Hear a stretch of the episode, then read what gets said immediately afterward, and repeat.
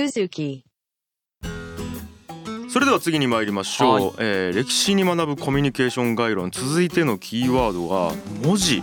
そうですね。っていうことなんですけども、はい。文字ですね。まあ、あの先週ちょっとはい、前回ちらっとお話ししましたけど、はい。どういうことなんめですかちゃくちゃでかくて実は文字の登場っていうのがはい、人類の思考回路をもう徹底的に変えてるんですね。徹底的に、はい。うんでまあ僕たちってはい。めちゃくちゃ当たり前に文字認識して読んで使いまくってますよね。ね。書くこともできるし読むこともできると。ただ人類史でいくとうん。そういうことができるようになったのってうん。もうほんと最近なんですよ。うーんそうかずーっとみんな文字も書かずはい。読まず声だけでコミュニケーションしてた。数万年の間です数万年。の間。ずーっと。でその声文字を一回も見たことのない人はい。読めたことのない人の思考回路とうん。文字をえーと一回でも読んだことがあって読むことができる人の思考回路っていうのは、うん。まあ、徹底的に違うんだっていう研究がまであって、うわ興味深い。はい、はでそれがまあどういうふうに違うかっていうのは本気で話したら全然尺に収まらないんで。かいつまんで。かいつまみいむとですね、はい。一つは、えー、と記録と分析がまずできるようになったんですよ人間が。えー、ちょっと待って記録。そう。えー、はいはいはい。とはい。分析ね、情報の、はい。えー、とストレージうん。外部ストレージとして、はいはいはい。その記録をすることができるはいはいはい。まあこれはメメモメモれるってことですね、そう。覚える必要がなくなった。ですね。わかります。そう、わかりますはい、えー、とそれまではうん。声でうん。覚えやすいことしか覚えれなかった、どういうことですか？覚えやすい。歌にするとか？うん、歌にすると銀乳詩人とかいるじゃないですか。ああそういうことか、そう。あの、で例えば昔の古代文学とか読んだらわかるんですけど、はいはい。うん。古代文学って、うんえー、とその文字の文化じゃないんですね。う。ん。その声でコミュニケーションした時の文化なんで、うん。例えば韻を踏むことがすごく多かったりだとか、あえー、と繰り返し同じことを言う。あとは、えー、と形容詞がすげえなんていうかこうなんていうの？過敏な形容詞をつけるんですよね。うんーうーん。兵士とか言わない？うんうん。もう屈強な兵士とか。なるほど。なんかそういううん。勇猛果敢な兵士とか。そういうような表現をこうごごてごてしてる、はい耳で聞いてインパクトがあるように演出するんですね、まあ、なるほど枕言葉として使ってるんですね、ええこういうその兵士とセットとして覚えやすいようにええってことです。ええでそういうような記録の仕方しか実は人類はずっとできなかったんんですね。うん。それがもっと本質的でかつその事象を客観的に記述するやり方で記録できるようになるのが、文字。の出現出てきたらですうねーん。簡単に言うとまああの今深井が言ったようにこう要はある事象物事を、まあ詩とかで、うん。あの韻を踏んで記録するじゃないですか、うんじゃあ仮にこう今僕ら僕たちが毎日読んでいる新聞が、みんなその詩を詩のなんだろう詩のやり方で書かれたらお前真面目に新聞やる気あんのか？って思いますよねまあそうですね。だから全く世界の認識が全く違うんですよ。全然違う。今の人新聞っていうのは要は事実リアルを伝える。それのそのためにはそうそう 5W1H ですようん。ね誰がいつどこで何をどうやってどういうふうにしてるのかっていう。のでもそれって今私たちにとって当たり前なんですけど昔の人にとっては当たり前じゃないんですよ。じゃない。そういう認識の仕方で世界を認識してないんですよね例えば三角とか四角とか丸っていう概念とかも実はあの声の文化って呼んでるんですけどその文字を一回も読んだことない人たち。その人たちは認識できないって言われて。ますええだから丸って言ったら例えばお皿っていうのにあお皿っていうものは認識できるけどはい。丸という概念を認識できない。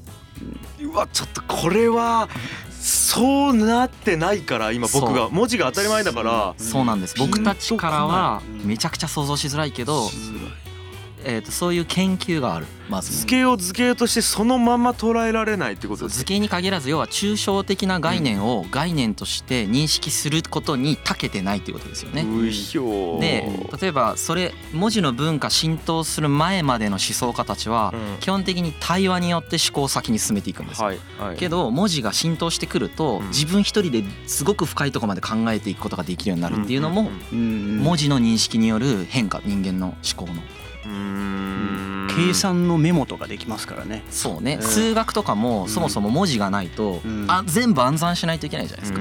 無理だよね。うん。あのー。できた人もいるだろうけれどそうね。もそれがすものすごくやっぱ限られた人能力をれるし持っている人なんですよ。まあ、そう。その人も文字で書けた方がよりできるからね、うんまあ、数字をね、あのーうん。矢野兵道の兵道さんっていうあの芸人の先輩吉本先輩いるんですけど、はい。ええもうめちゃくちゃ話術がうまいですね滑らない話にも何回も出てる、でその人が YouTube かなんかであのトークのコツうん。を言ってたんですよ、うん。なぜあなたはそんなにトークがうまいんですかっていう質問に対して、もうこれ言うかな言う前かなまあじゃあ今日言っちゃうかっつってあの書くんやって言ってたんですよ。あのトークの流れを全部一回書くと、あのあこれいるなここにちょっとボリューム足したいなあこれはちょっともっとこうしようとか、はい。この振りはもう一回前にも最初に持ってきた方がいいなとか、要は図形的に見てるんですね構成を。そ。れ非常に分かりやすくて。俯瞰っていうことだよね。そうそうそういうふうに客観的に自分が喋ってることとかを認識することも文字を書けない限りできない。うん。で鍵はですね文字が書けるかどうかよりも文字をか、えー、と書く技術を持っているかどうかですね。あーいいね。だけいいね。えー、と要はその使うかどうか関係ないんですよ。いいね。だからさっきおっしゃったその兵道さんみたいに、は書いても書かなくても書いたことがある人間はそういうことをできるんですね。書いたことがないとその概念が存在しないから、うん。さまあ話戻るけどうん記録うん。あとは分析的思考が全然発達しない。発達しないって言い方ちょっと違うけど、まあ分析するためにはさ、要はデータベースが必要やん。そういうことですね、でも音声だけだったらもうその場その場限りで終わってしまうしあくまで人間の記憶の発した瞬間消えるからね。そうそう記憶の中に留めるだけだしねでその記憶も人間の寿命によって制限されるからもう一斉100面で終わるんですすよね。なんかあのー戦争ゲームで例えると、えっと、言葉だけのコミュニケーションってあの一人称目線で銃を抱えてるこう人間が見てる世界やと思うんですけど、はいはい。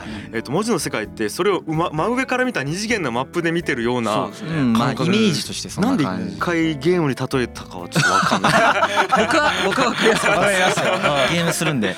まあ国づくりのさああいうゲームもあそうね。信長の野望的なやつよね。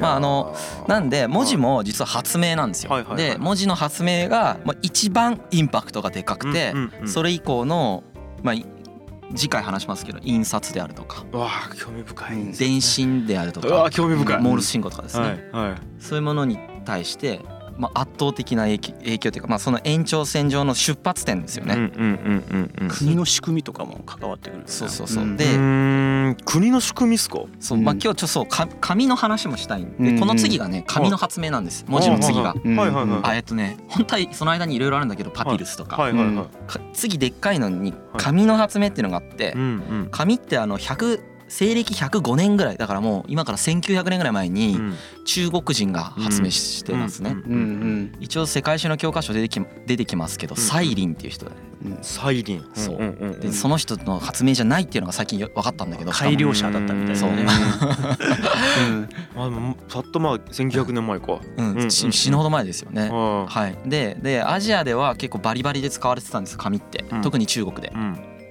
で、えー、と紙が出てきたことによってまあメモができるじゃないですか。うんで紙の良さってコストが低いんですよ。うん。それまではその木簡っつってこあ木簡ですようね。木木にはい彫るとか、はい。うんあのその前はさらに石板とかですうよ。ん。で粘土板とかね。うん。うん。で木簡とかうんでパピルスとかうん羊皮紙とか、うんあの動物の皮とかうん。あったんだけどうん紙ってあのコストがやっぱ低いんで、うん。あの結構気軽に使いやすい、うんはい。あのちゃんとそういう生産体制を整えてればなんですけど、うんうん。えー、と使いやすいんで、うん。数学とかそれで発展したみたいな話はあるね。はあ書きまくれるから。うん。そうそうそう。はあメモできることによって発展することが発展するそれで。でその大きな国を統治するためにうん。数学を発達させざるを得なかったんですよ。うん。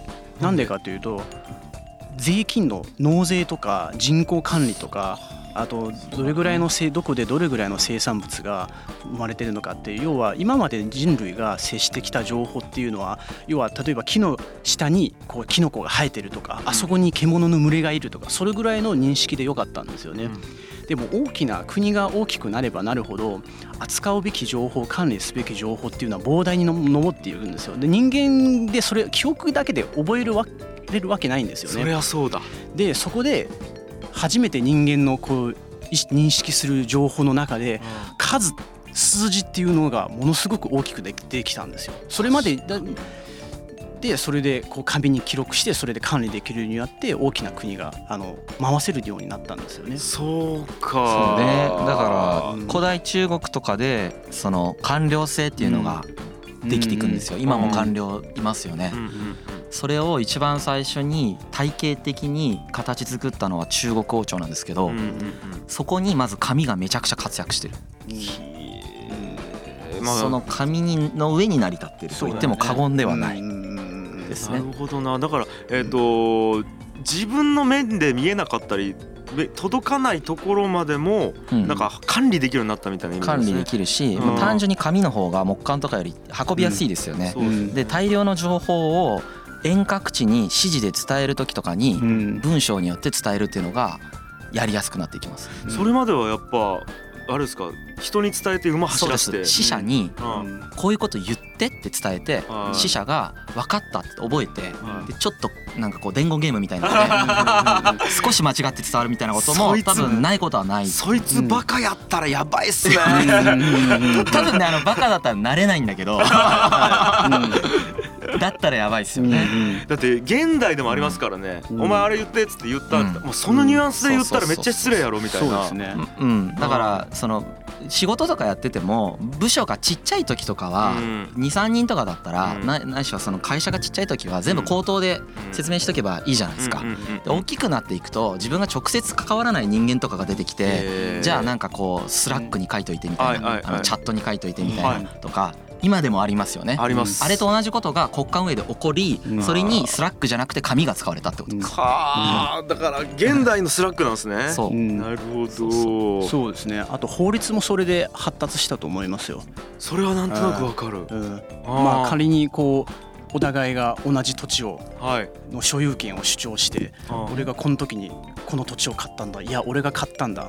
でではじゃあどうやって証明するので自分の頭の中の記憶しかないんですようね。うん。でも紙によって記録できたからあじゃあその紙をちょっと出してみんなで確かめ合おうぜっていうことができるようになっただんですから記録できることによって証拠が生まれるんですね。そうですね。証拠が生まれますね。客観的証拠。うん。はあうん言うた言わんの話ができなくなるんですね。そうですね国がやっぱりそれだけ人間も情報も増えていくとどうしてもあらあ争いっていうか意見の違いが食い違いが出てくるのでそこをうまく処理するためのシステムとしてやっぱ紙による記録っていうのは大きな役割を果たしたと思います。そうね。あとはみ道道路もあるんだよね。道路。そう。あの、まあ、紙と道路も結構密接に関わってるっていうか、そのうんうんうん。大きい帝国って古代のは全部道路ちゃんと作ってるんですよ。いはい。ローマもしかり、はい。えー、と秦の始皇帝も作りましたし、えー、とモンゴル帝国とかもそうだし、うん古代じゃないけど、うんうんうん。なんかそういうそのこ古代の国っていうのは道路網を整備してそういう要は行政文書を届ける。うん。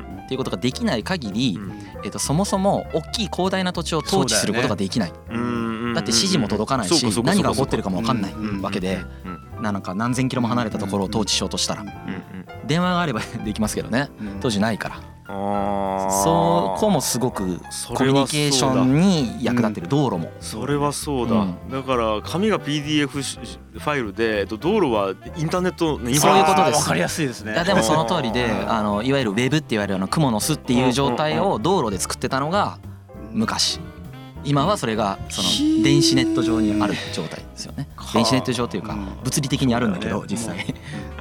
なるほど。いやちょっと文字っていう一個のテーマでね国家行ったり、うん。道路行ったりもうちょっとすげえですね。全てが密接に関わってかかるんでってますすね。ねいやちょっと文字面白かったですね。G. Kaye Suzuku